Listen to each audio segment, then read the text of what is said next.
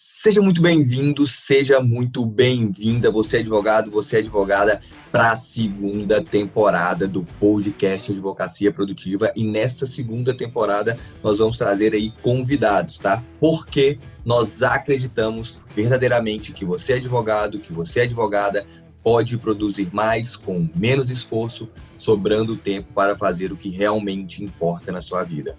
E para isso acontecer, você só precisa saber como, e é isso que nós vamos compartilhar com você através de técnicas, métodos, softwares e dicas para aumentar a sua produtividade.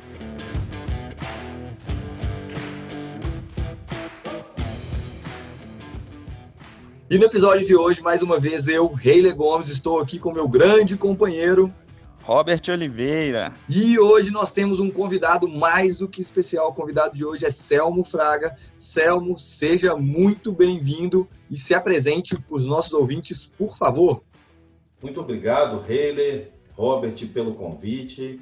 É, como já foi dito aí, meu nome é Selmo Fraga, sou um colega advogado e durante 18 anos tive uma advocacia tradicional, e digo aí tradicional porque passei por tudo isso que nós advogados temos: audiências, sustentações orais, reunião com clientes, é, é, é, redações das mais variadas, ou seja, estive dentro de um escritório de advocacia que atua com um, contencioso de volume e, em dado momento, me encantei com a tecnologia, com as possibilidades que a tecnologia podia gerar para os escritórios de advocacia e acabei indo empreender na área do direito, mas agora trazendo tecnologia para os escritórios de advocacia, para os advogados. Então, atualmente, a minha função é de diretor na Etjus, que é um, uma empresa né, que presta serviços na área jurídica, entregando soluções de ponta a ponta para escritórios, desde a entrada dos processos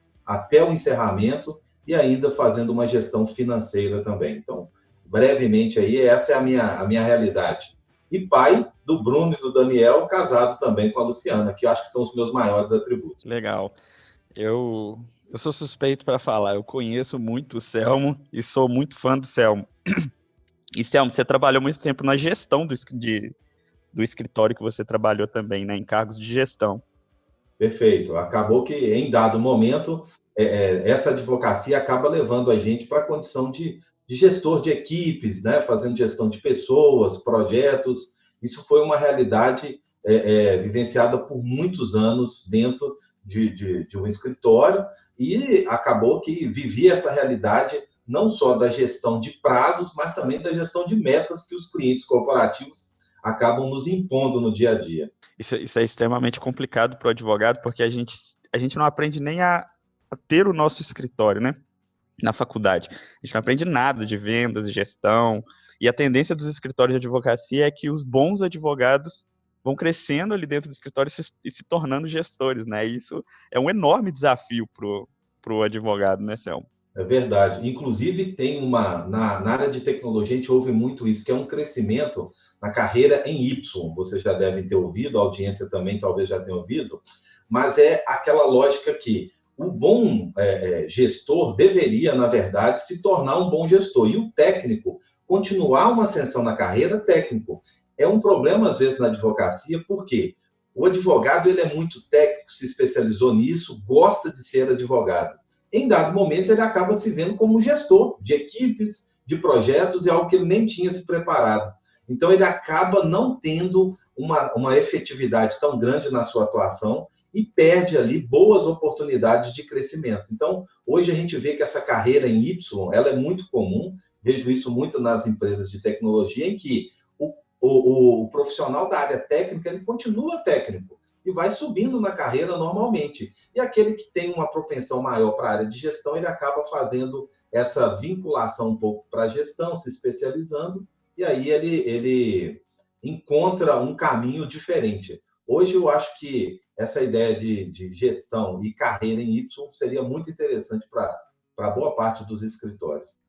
Muito legal, Céu. E isso só, essa questão que você falou aí do, do advogado para gestão, é, acontece um pouco com o empresário, né? A pessoa, da noite para o dia, se vê, o empresário às vezes está lá sentado com o jornal, está lendo o jornal e fala, nossa, amanhã é isso que eu quero, eu vou me tornar empresário e não se prepara. E muitos advogados acabam que acontece um pouco disso. O, o próprio, é, as atribuições, o crescimento do escritório vai levando ele a se tornar, se torna gestor aquele, opa, eu sou gestor agora, eu tenho que me especializar. Lógico que não é a maioria, mas acontece, aliás, é a maioria, não todos, mas acontece muito isso. A pessoa, depois que ela se torna gestor, que ela, opa, agora eu tenho que ter um software para gestão, agora eu tenho que saber um pouco de gestão, eu tenho que saber como lidar com a minha equipe, porque o meu escritório cresceu, e ela fica, vira gestor da noite para o dia, meio que automaticamente, assim. Perfeito. É, isso, isso acontece em todas as áreas, porque, por exemplo, isso acontece na área, muito na área de vendas, né?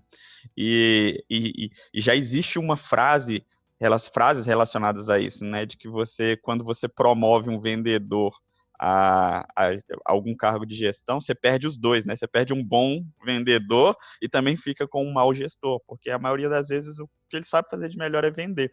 Isso acontece com advogado. Tem advogados que almejam grandes carreiras técnicas, jurídicas, e acabam sendo desviados para o caminho da gestão, e muitos não gostam. Eu, particularmente, gosto muito dessa área de gestão, estudo muito, e acredito que o meu caminho no escritório é esse. Mas Muitos advogados não. Outros advogados já gostam muito mais da parte técnica jurídica e deveriam sim ter uma progressão de carreira nesse caminho. E já emendando aqui um assunto que faz total sentido com esse assunto que nós começamos aqui, Selma, a gente fala muito disso daqui, a gente fala muito de planejamento aqui no, no nosso podcast, porque ele está totalmente ligado à produtividade, né? Então, muitos advogados e advogadas ficam completamente perdidos nos seus trabalhos, deixando a vida levar, né? Deixando o trabalho os levarem aí. E isso acaba sendo uma perda de produtividade e muitas vezes uma perda financeira e carreiras frustrantes, né? Eu queria saber o que você acha disso quanto é importante um planejamento, principalmente um planejamento estratégico, tanto para um escritório de advocacia quanto para um advogado uma advogada. Muito legal essa pergunta, e de fato é, é, é um leque muito grande né, de, de, opções que, quando a gente fala sobre planejamento estratégico, existem.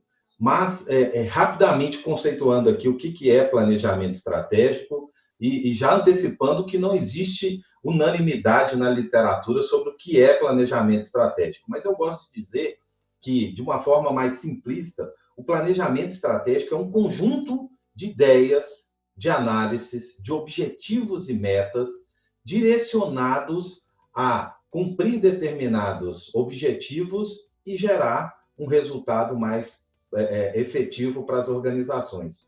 Então, ele é um grande arcabouço de tudo aquilo que nós fazemos como gestor no dia a dia. A, a diferença é que o planejamento estratégico ele é mais estruturado. Então, ele existe por trás uma ciência que acaba estruturando tudo aquilo que a gente tem no planejamento estratégico. Mas, sim, ele envolve ideias, ele envolve ações, metas, objetivos, e aí você consegue ter é, é, é, esse planejamento. Eu costumo também dizer que ele é um grande guarda-chuva ele é um guarda-chuva sobre o qual todas as ações das organizações, das pessoas, estão dentro desse guarda-chuva. Então, você tem ali a, a, o teto do que você tem que fazer, e em cima desse teto você vai tendo as suas ações e direções. E, e você chamou atenção aí sobre alguns pontos, né? Por que utilizar planejamento estratégico? Assim, de imediato me vem à cabeça aqui três pontos.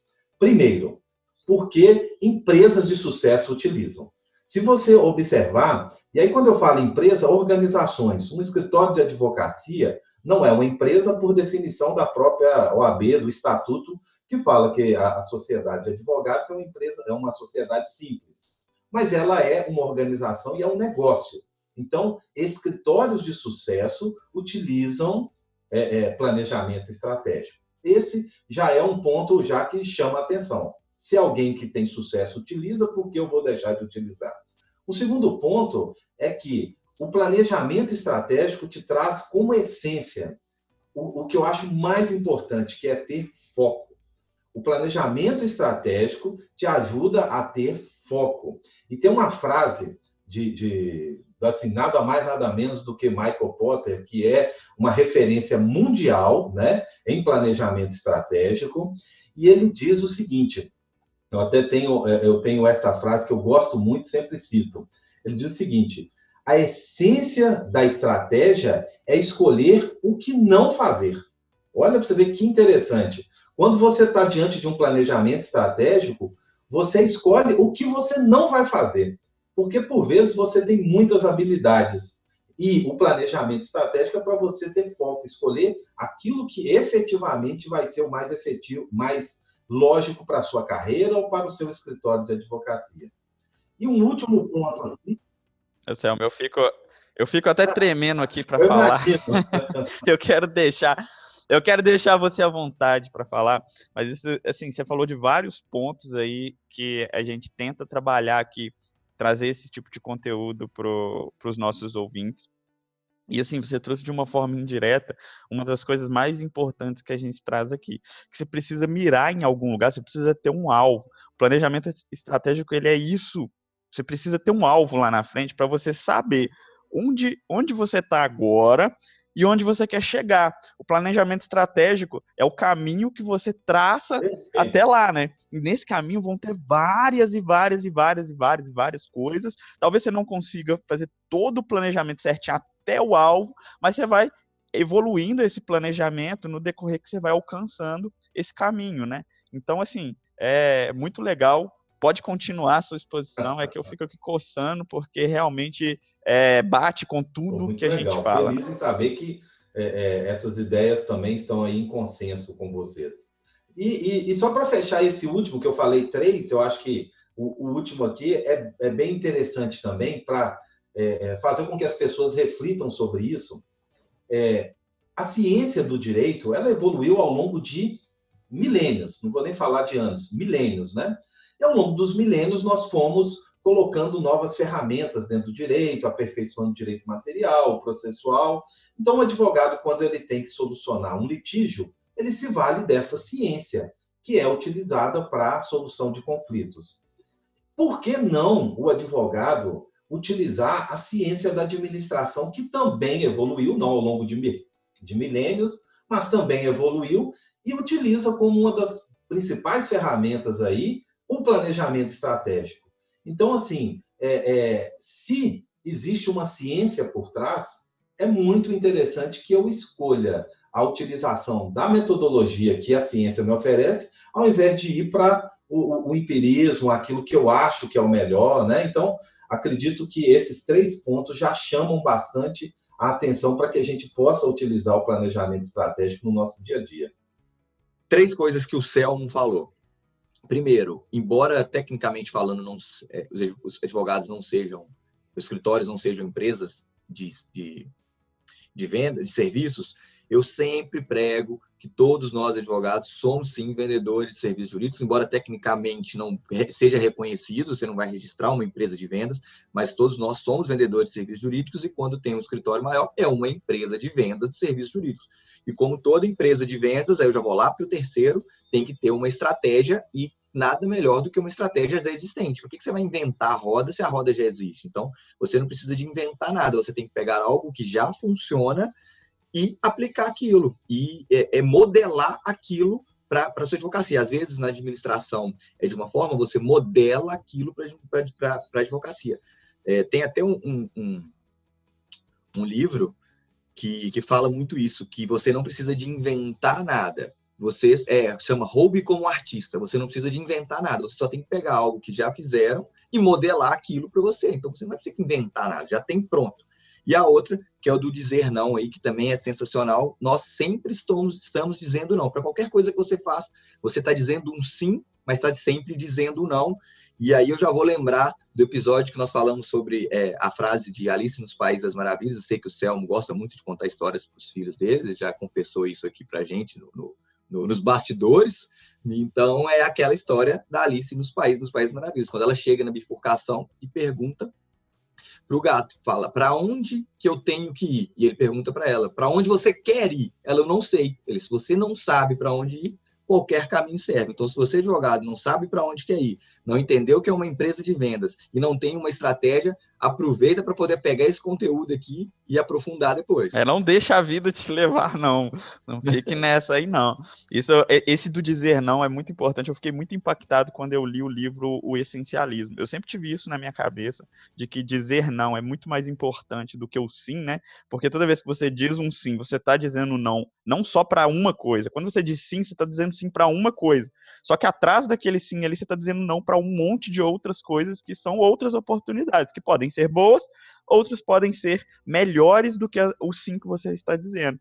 Então, se você não tem esse foco, se você não tem esse planejamento estratégico, tanto para sua vida pessoal quanto para sua empresa, você vai acabar dizendo sim para coisas que não te levam para o seu alvo, que é aquele caminho lá na frente. Então, por isso o planejamento estratégico. Você precisa saber onde você está, para onde você quer ir e qual caminho você quer traçar, para que você não diga os sims errados e abra mão de várias outras coisas que realmente vão te direcionar para o seu caminho, né? Esse do dizer não, assim, é outra coisa que a gente fala muito nos episódios aqui. Quem ainda não ouviu os outros episódios pode ter certeza que essa palavra não vai estar em todos os episódios aí para trás, porque é uma coisa muito importante. Se você pega a tarefa que você está fazendo ali na hora, no momento, você vai ter que dizer não para um monte de outras coisas para você focar nela. E se você pega o seu escritório, que é uma coisa muito maior, um macro, você também vai precisar dizer não para um monte de coisas, né? Então isso é muito importante.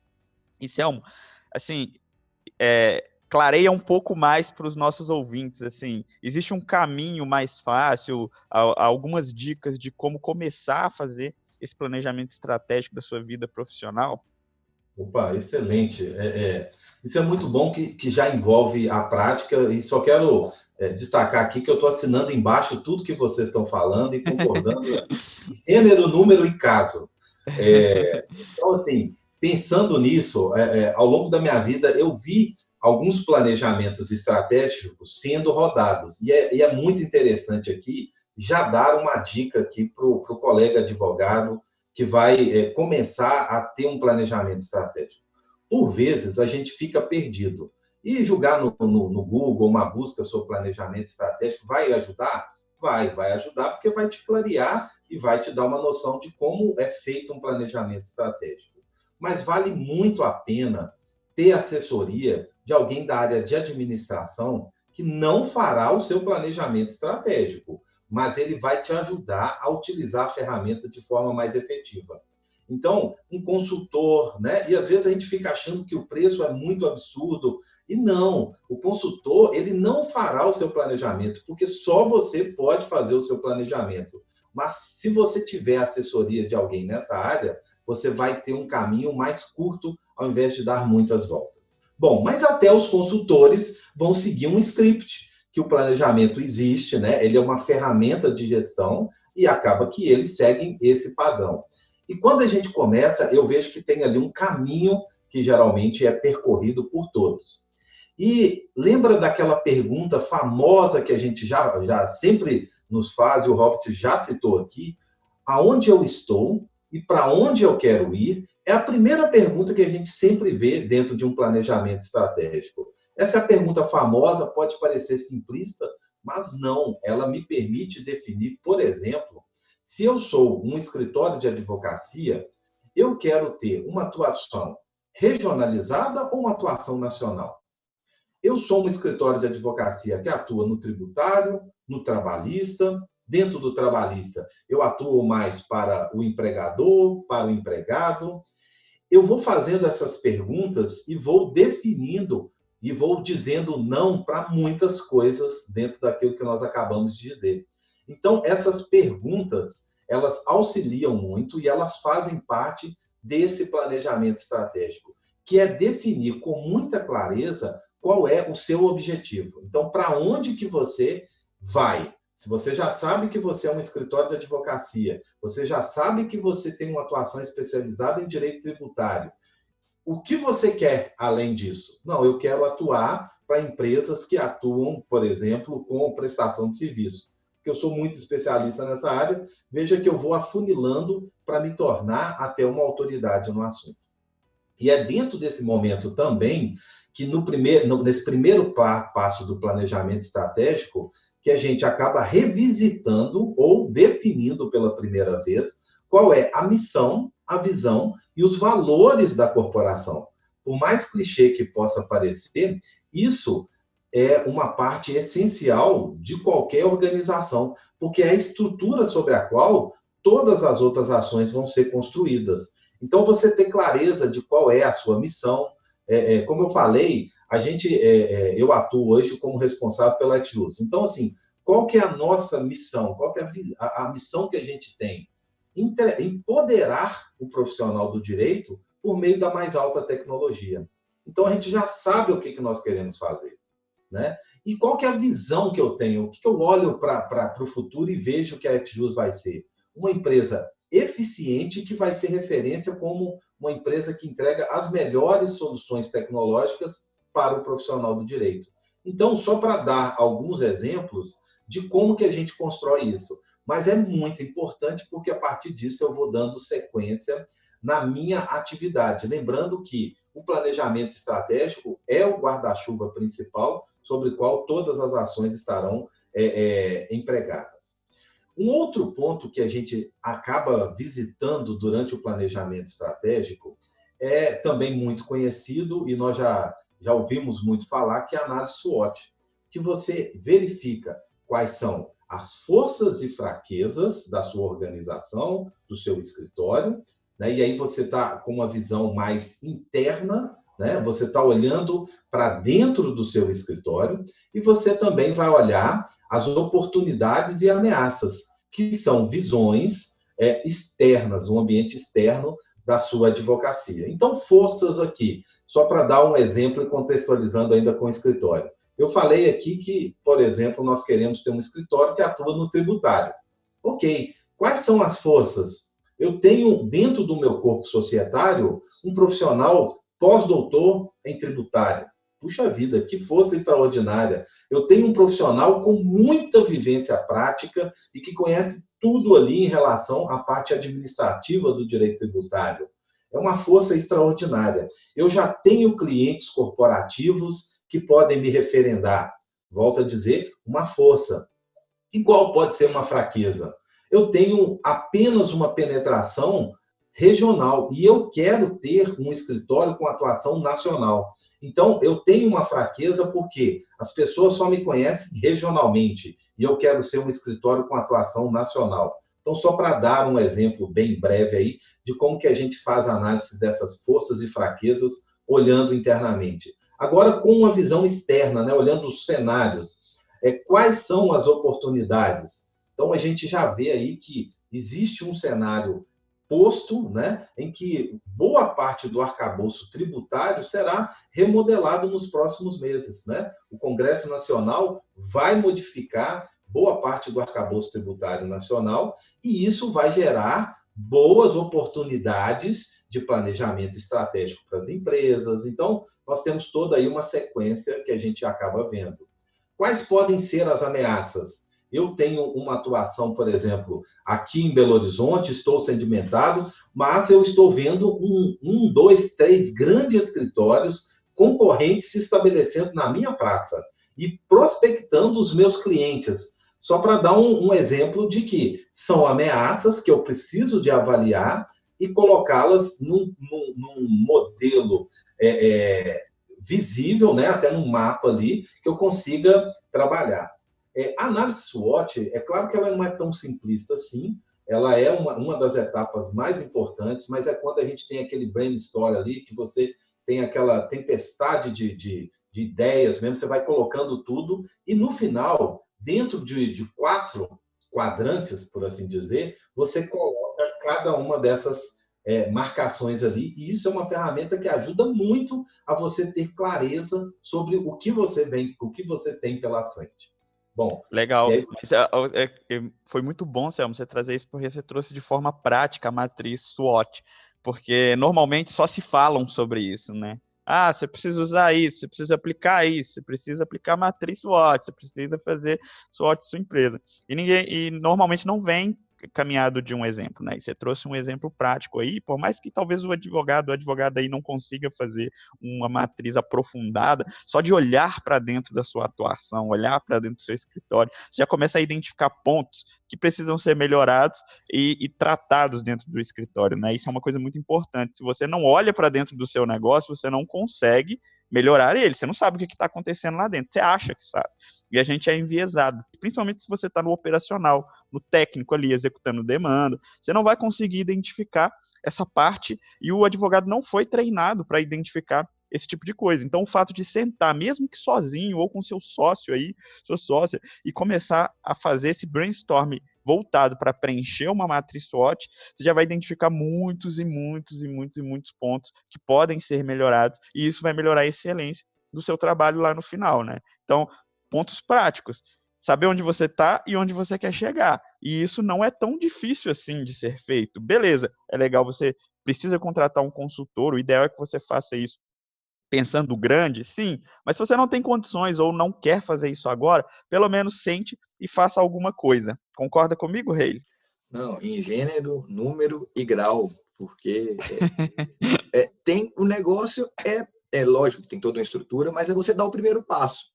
E tem um discurso muito famoso aí do Mark Zuckerberg que ele fala apenas comece, né? Que depois as coisas vão acontecendo. Ele apenas começou. Ele não sabia que o Facebook tornaria proporções assim. É, é, que tornou hoje ele talvez é, se torne aí um, um, um, trilionário né, nos próximos anos. Aí. Então, ele apenas começou com um software que ele desenvolveu na faculdade, no campus de Harvard, e tomou essa proporção toda. Então, a gente fica, nossa, mas imagina se ele pensasse hoje como seria o Facebook. Ele nunca dava o primeiro, daria o primeiro passo.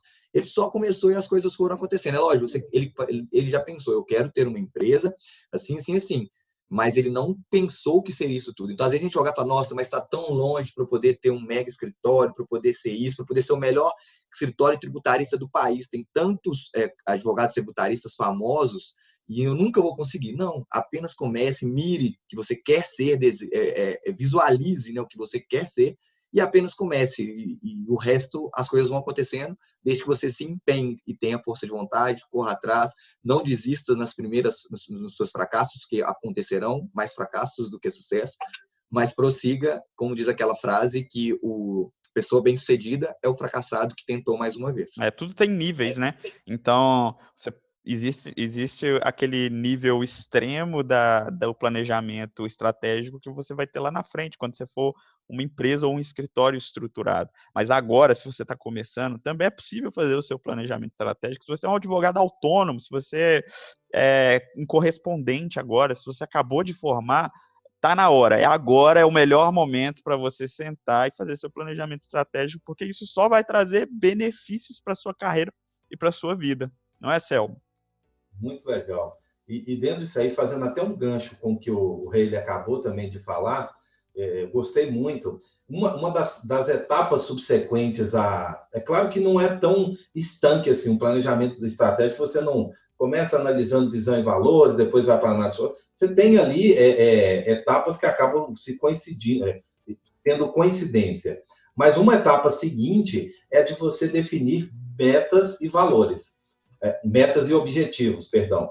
E quando você está pensando em metas e objetivos, é exatamente o que o Reilly falou. Não necessariamente você quer ser um escritório nacional com reconhecimento de todos. Você começa pequeno. Pequeno. Você vai ter uma meta um pouco maior, que é aquela efetiva que você quer, mas você vai desdobrá-la em metas menores. E isso vai te dar mais flexibilidade para o plano de ação.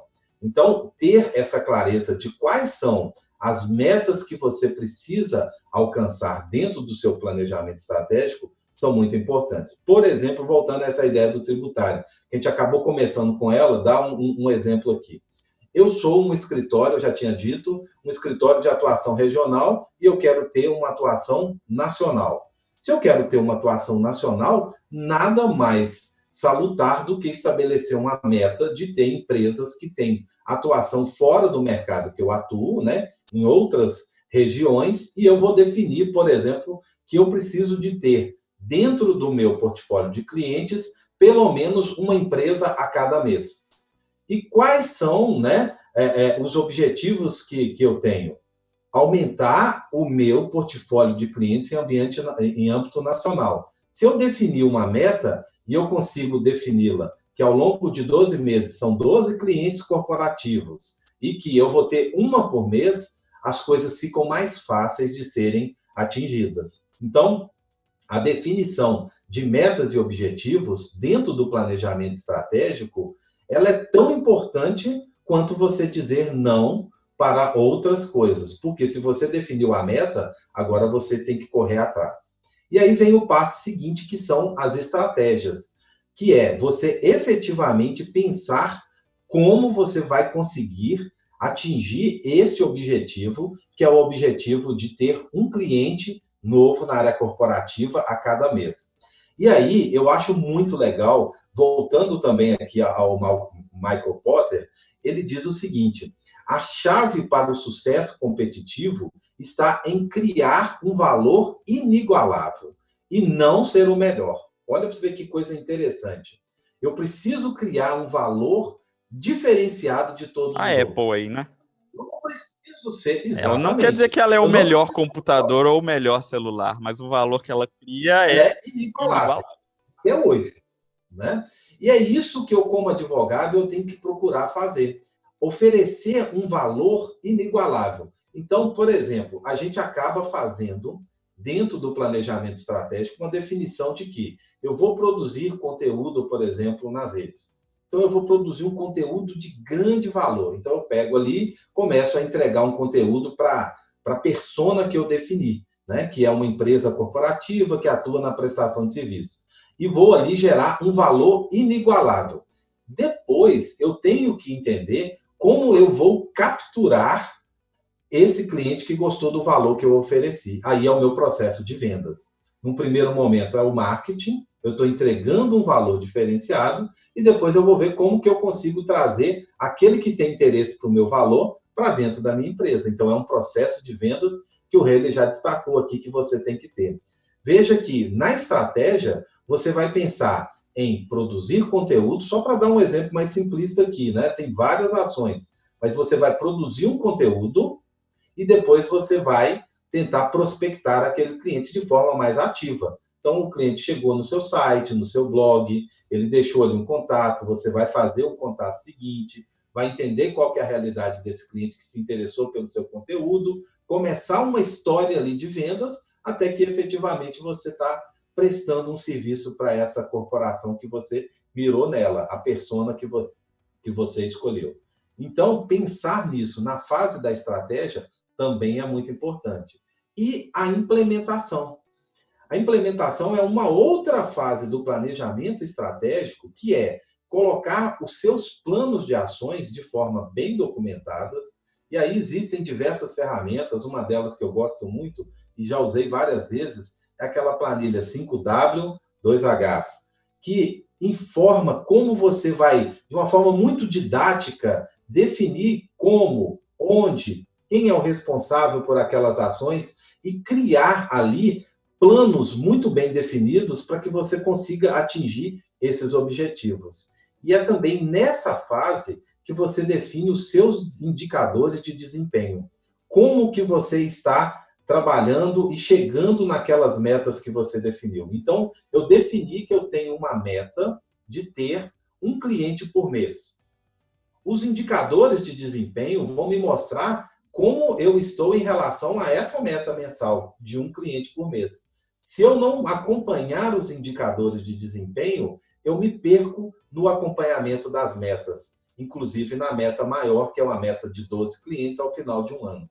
Então, aqui na fase de implementação e também na fase em que nós estamos rodando o plano de ação, a gente está monitorando os indicadores de desempenho relativos às metas que eu criei. Por exemplo, né, Selma? Por fim, pra, se você começa a fazer, executar essa meta de um cliente por mês, e você identifica que você precisa prospectar, prospectar seis clientes durante esse mês para que um feche, você precisa monitorar se você está fazendo realmente essas prospecções no, no, na quantidade certa e da forma certa para que você alcance sua meta mês a mês. Né?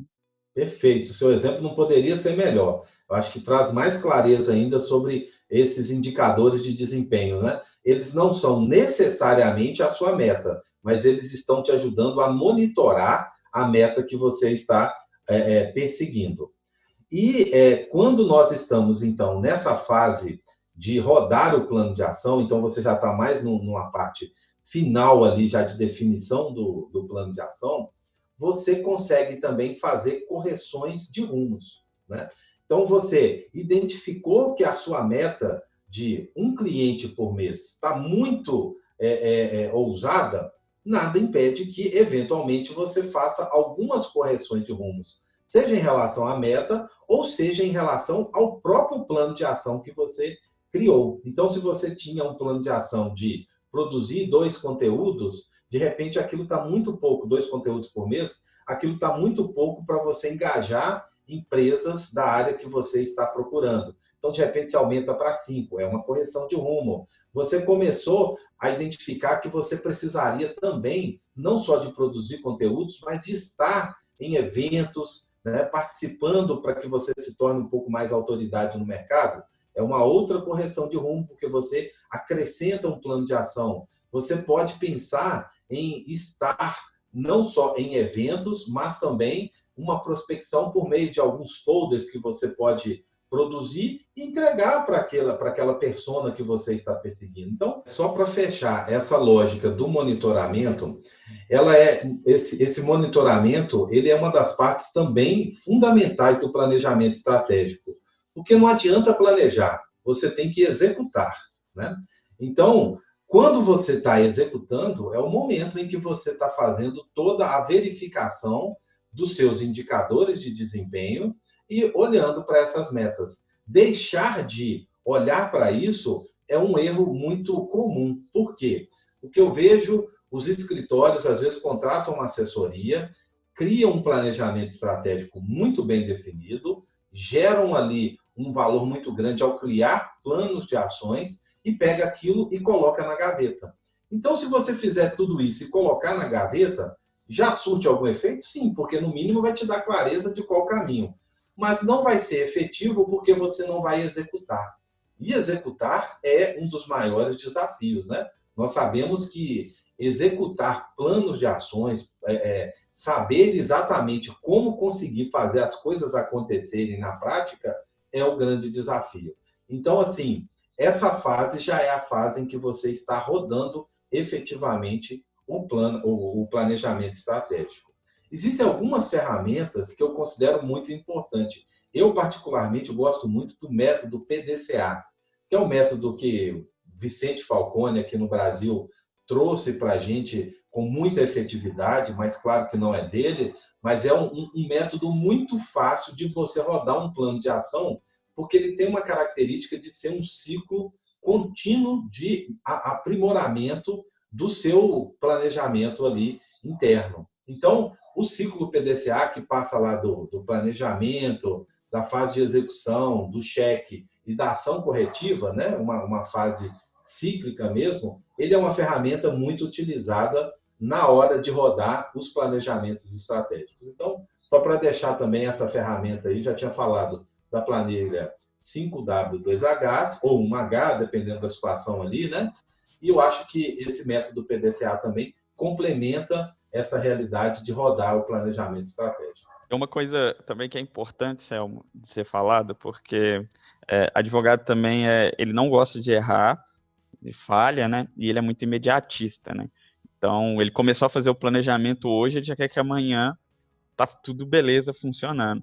E isso é um processo longo, longo. Só que se você não começar agora, você nunca vai chegar a lugar nenhum, né? Então, o planejamento estratégico, independente da teoria, da técnica que você utilize para fazer esse planejamento estratégico, você tem que começar a fazer e depois você continua fazendo. Aí você vai errar, você vai trocar seu rumo, você vai consertando, vai consertando, vai arrumando, vai ajeitando, vai ajeitando, até que isso fique natural, né? E o ciclo PDCA ali, se for essa a técnica utilizada, vai começar a fazer sentido. A, a, o ciclo, né, começa a funcionar realmente na forma de um ciclo e você vai aprendendo como efetivamente melhorar o seu planejamento estratégico. Então, é, é, um, é uma técnica infinita, né? Então, nunca você vai alcançar exatamente o formato do seu planejamento estratégico. Até porque metas e objetivos, eles são, é, à medida que a gente vai chegando próximo ou atingindo, né, a gente vai almejando novos caminhos, novos rumos, né? Mas, enfim, e, e eu, eu realmente, assim, eu, eu digo que funciona, por quê? Porque nos últimos dois anos, efetivamente, no Laje Oliveira, a gente tem feito um planejamento estratégico e tem aplicado meta e objetivo, tanto na aquisição de clientes quanto na melhora da qualidade do nosso serviço. É difícil? É, é difícil você medir qualidade de serviço, medir, mas você precisa criar uma forma de medir isso, porque qualquer forma que você criar, você vai conseguir evoluir aos poucos. Então, cria a sua forma de medir. Quando a gente fala de aquisição de clientes, é mais fácil e, e é tão incrível quando você estipula metas, objetivos para aquisição de clientes, para alcançar alguns grandes objetivos, como, por exemplo, ser o maior escritório da sua região, e depois o maior do seu estado, e depois o maior do seu país. Você vai estipulando essas metas, como que você vai crescendo mais rápido, né? A velocidade que você vai evoluindo e caminhando para os seus objetivos, que na verdade eles existem, eles estão aí na sua cabeça. Se você é advogado, é, é uma advogada e está pensando agora, seus objetivos estão aí na sua cabeça. Você só nunca olhou para eles, então se você nunca olhou, você não sabe como alcançá-los, né? Então quando você objetiva isso, é, é engraçado como você vai aumentando a velocidade, você vai alcançando mais rápido quando você coloca ali, ah, eu quero três clientes por mês, daqui a pouco você quer dois por semana, daqui a pouco você quer cinco por semana, você quer um por dia, porque você vê que é possível. E, se, e você começa a encontrar os caminhos da possibilidade. E você começa a ver assim: olha, na hora que eu chegar nesse ponto, eu vou ter que contratar um vendedor. Porque um vendedor vai conseguir fazer essas prospecções para mim e eu não vou conseguir mais fazer. Daqui a pouco eu vou ter que contratar dois vendedores. Daqui a pouco eu vou ter que ter uma equipe de vendas. Por quê? Para chegar lá no seu objetivo, esse vai, isso vai fazer parte do seu caminho. Vai começar com você prospectando, daqui a pouco você e seu sócio prospectando, daqui a pouco você vai ter um vendedor, daqui a pouco um time de vendedores. Então, enfim, né? Isso realmente funciona. A gente tem feito isso há dois anos no Laje Oliveira e evoluindo todos os dias o planejamento estratégico em várias frentes do escritório, claro, com o objetivo comum lá na frente, que é realmente de ser o maior escritório na nosso, no nosso mercado de atuação. Então a gente quer ser essa referência, tá longe, tá? E daí? Um dia a gente vai chegar lá. Né? Enfim, acredito que é, se você está escutando agora, por favor, se tem uma coisa para você começar a fazer hoje, é o seu planejamento estratégico. Muito legal. É, é, e eu gosto de dizer que é bom a gente chegar, mesmo que esteja lá na frente, mas é bom a gente enxergar a cores. Você já ter aquela visão das coisas acontecendo na prática. Eu falei assim, olha, eu não cheguei lá, né? Eu até brinco que, por exemplo, as startups são empresas gigantescas, enormes, monstruosas, que momentaneamente estão pequenas, mas que têm todos os atributos das grandes organizações. São escaláveis em todos os seus setores, né? Então, é, é, é uma característica. E aquele startupeiro, ele sempre enxerga a cores lá na frente. E nós, advogados, também precisamos de enxergar a nossa advocacia a cores um pouquinho à frente, né? Não precisa ser tão lá na frente, mas já enxergar um passo seguinte. É uma, uma ideia que me vem aqui quando você fala sobre esse tema.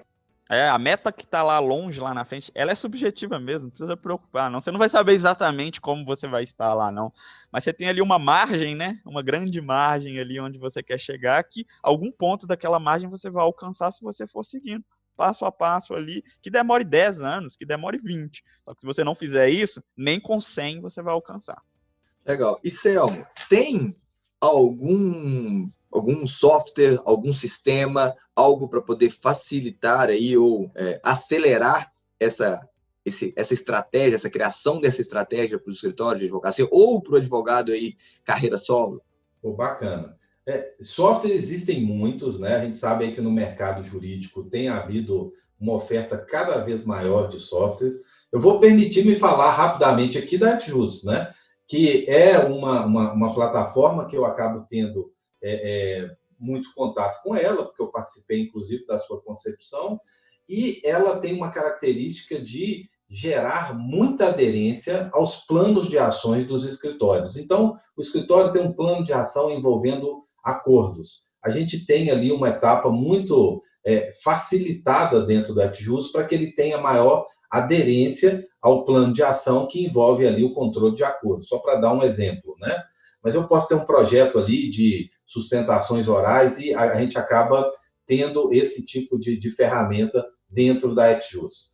É, agora, eu vejo muito pessoas utilizando, por exemplo, o Trello, que é uma ferramenta que facilita sobremaneira você identificar, até utilizando ali o método Kanban, é, é como que você está em relação a esse plano de ação que você criou dentro do seu planejamento estratégico. Então, eu deixo aí a sugestão desses dois softwares.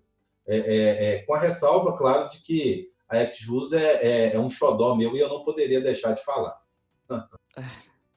É, e é realmente uma ótima dica, viu, Sam? A XJUS, realmente, eu já vi a plataforma funcionando de perto e realmente é, é para um escritório de advocacia, para gestão geral de ponta a ponta do escritório, é um, uma das poucas ferramentas, me arrisca a dizer a única que consegue pegar ponto a ponto o que um escritório precisa, e você já me contou o porquê disso, porque ela nasceu dentro de um escritório, aprendendo ali como se fosse um neném, né, aprendendo tudo que um escritório precisa de ponta a ponta, e isso foi sendo implementado até que se tornou uma empresa própria, né, uma empresa autônoma para oferecer esse tipo de solução. Obrigado, amigo.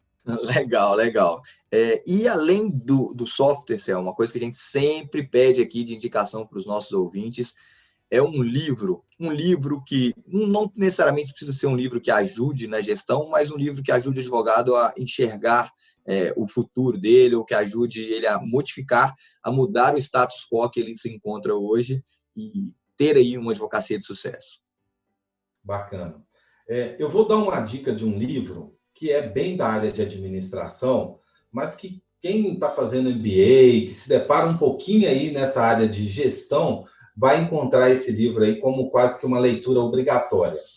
Ele é um livro de uma, uma, uma aluna do Michael Potter, que depois se tornou parceira dele. O nome dela é John Magreta, se escreve com dois T's. E ela escreveu Entendendo o Michael Porter, o Guia Essencial da Competição e Estratégia. Eu já li esse livro e eu achei fantástico. Por quê? A, a, a literatura que o Michael Porter trouxe ela é muito densa. E ela, como colega, né, primeiro aluna, como colega do Michael Porter, ela sintetizou boa parte da, da, da, da criação humana do Michael Potter e colocou numa, numa, numa linguagem muito acessível até a quem não é da área de administração. Então, é um livro que eu gosto muito, eu recomendo, e ele vai te dar uma visão absolutamente aberta de como estabelecer estratégias para o seu negócio. Então, é uma obra que eu recomendo muito. É, é, acredito que isso vai ajudar bastante aí aos ouvintes que queiram aprofundar no assunto. Muito legal. Advogado precisa entender e estudar outras áreas, viu? Por favor, gente. Advogados e advogadas, estudem outras áreas, estudem marketing, estudem administração, estudem Michael Potter, estudem todo o mundo que vocês ficaram presos só dentro do direito. Existe aí um mundo muito maior por fora que pode agregar até na parte técnica da sua atuação. É, e se você é uma, é, enxerga como uma empresa de venda, você tem que estudar tudo que empresas deveriam estudar. E administração, gestão é uma das habilidades que você é obrigatório aí para todo advogado. Ô, Selma, a gente queria te agradecer imensamente aí pelo seu tempo, pela sua disponibilidade, pelos seus ensinamentos aí é, práticos e teóricos. Eu tenho certeza que os nossos ouvintes aí gostaram muito desse episódio e não só peço para que os ouvintes é, que gostem do, do, do, episódio, mas que apliquem também as técnicas que o Selmo falou, porque se você só, só é, saber da teoria, não vai adiantar muita coisa. Então, tem que aplicar isso tudo. E eu queria agradecer mais uma vez aí seu tempo, a sua disponibilidade e compartilhar esse ensinamento.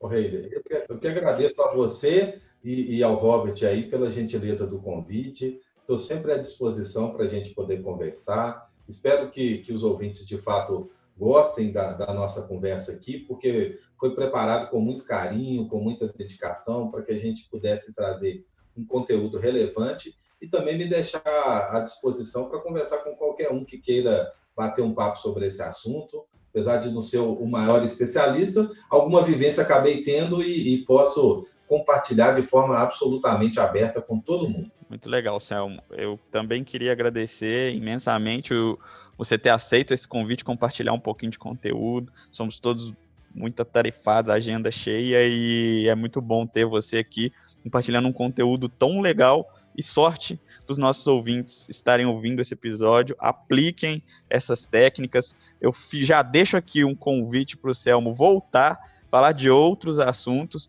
Não fique falando isso, porque o melhor mentor é aquele que está acessível a você. Então, independente se você não é um, um teórico da administração, você vive muito disso na prática. Você vivendo isso na prática, você consegue materializar isso para as pessoas que realmente precisam dar o, o, primeiro passo. Então, eu deixo aqui o meu agradecimento já em nome dos ouvintes pelo conteúdo e vamos encerrando mais um episódio do Advocacia Produtiva.